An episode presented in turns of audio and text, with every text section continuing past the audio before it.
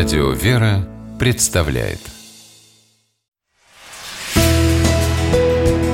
Литературный навигатор Здравствуйте! У микрофона Анна Шапилева. Странная, занимательная своей неизвестностью Земля писал в середине XIX века о Японии Иван Гончаров в своем знаменитом романе «Фрегат Паллада».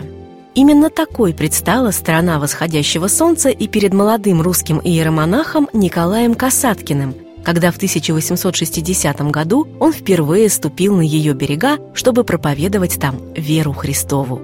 «Все здесь чудно, все не по-нашему», напишет он в своих дневниках. Но пройдет немного времени, и Япония станет для отца Николая вторым домом, а сам он – родным для ее жителей – Японцы будут произносить его имя с любовью и почтением. Его назовут апостолом Японии. Он станет епископом этой страны, и церковь прославит его как святителя Николая Японского. О владыке Николае сегодня написано немало книг. Одна из них под названием «Для японцев он стал японцем» вышла в 2013 году в издательстве московского подворья Троицы Сергиевой Лавры. Автор книги – кандидат философских наук и член Союза писателей России Наталья Владимировна Скоробогатько. Опираясь на житие святителя Николая Касаткина и его дневники, она увлекательно изложила основные этапы удивительного духовного и жизненного пути одного из самых ярких миссионеров середины XIX – начала XX века.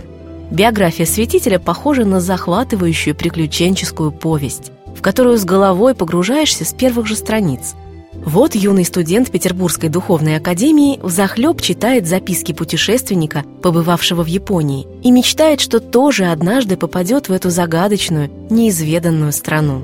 А вот он, только что принявший монашеский постриг, трясется в маленькой кибитке по сибирским ухабам и радостно думает о том, что скоро увидит землю своей мечты. В книге «Для японцев он стал японцем» Наталья Скоробогатько красочно описывает путешествие святителя Николая из России в Японию, которое заняло целый год. А потом мы оказываемся на шумных улицах японского города Хакодата и видим, как с открытой доброй улыбкой святитель Николай общается с уличными торговцами, останавливается поговорить с детьми, запускающими бумажных воздушных змеев. Своей добротой владыка привлекал к себе местных жителей – от него они узнавали о православной вере. В книге мы найдем любопытный эпизод о том, как будущий святитель крестил первого японца. Православным христианином стал самый настоящий самурай. Невероятно интересно читать о том, с какой мудростью, тактом и уважением проповедовал святитель Николай Евангелие в стране со своими древними, прочно укоренившимися культурными традициями.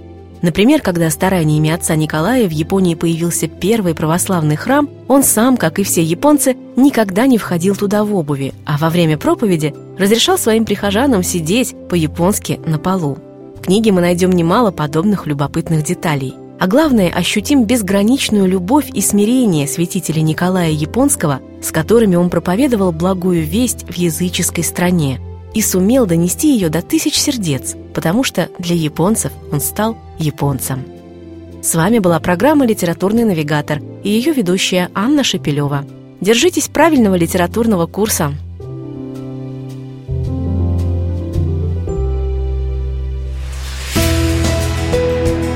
«Литературный навигатор»